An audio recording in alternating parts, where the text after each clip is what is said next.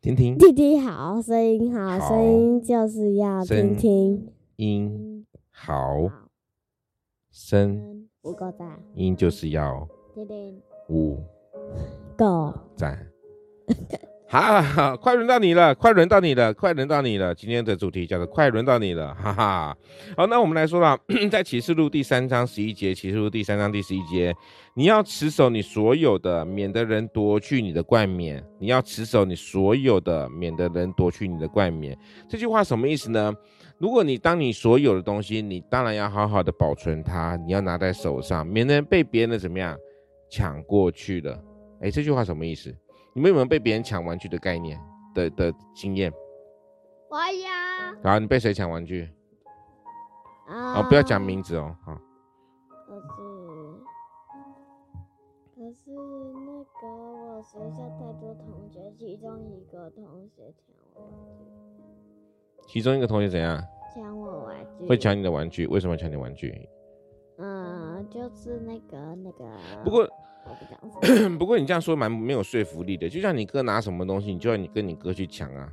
啊，对啊，唱反调。对啊，常常唱反调啊。按、啊、你这样说，别人抢你玩具没有说服力呢，对不对？嗯、好，小何呢？你有没有什么别人会抢你的东西？没有。三年级了，大家都懂事吗？不懂。不懂事啊，我也不知道了哈。其实可能有啦，就是你，你每次你的东西都被你弟抢走。是不是？好，不过这边所讲到很多是快轮到你了。其实呢，我们真正的冠冕，真正的目标就在眼眼前了。但是你可能可能会随时这样放弃，那这样就不能就怎么样？让你有所得到，不能有所什么样收获。快轮到你了，这个世界呢，或许还没有你看得出有多棒，但是讲那个啊，但是天赋已经看到了哈，而且你很快就会蒙神的祝福，而且比你想象中的还要多，还要更多，还要更多。二月三号，快问快答来喽！哪一个圣经？我刚刚已经念完了。好，那你们再跟我念一次哦。你要持守你所有的。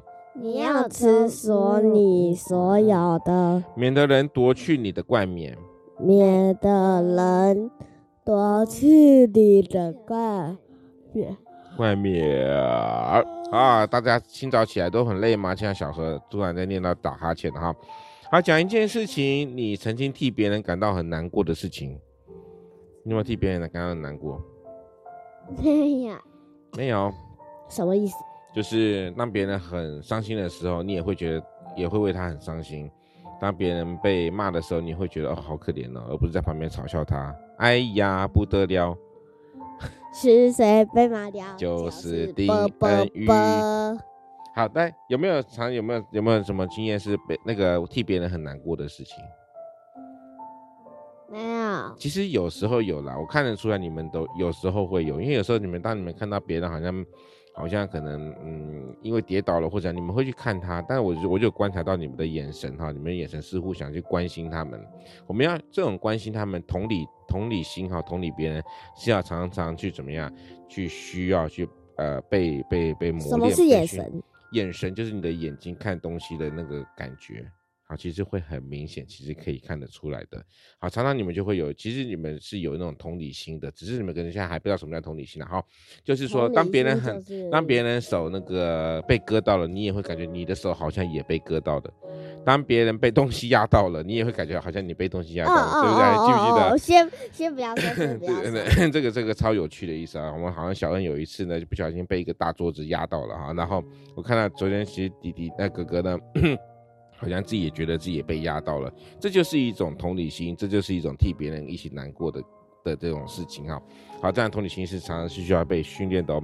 OK，今天二月三号，风和说恩在这边告一个段落喽，谢谢各位听众的聆听。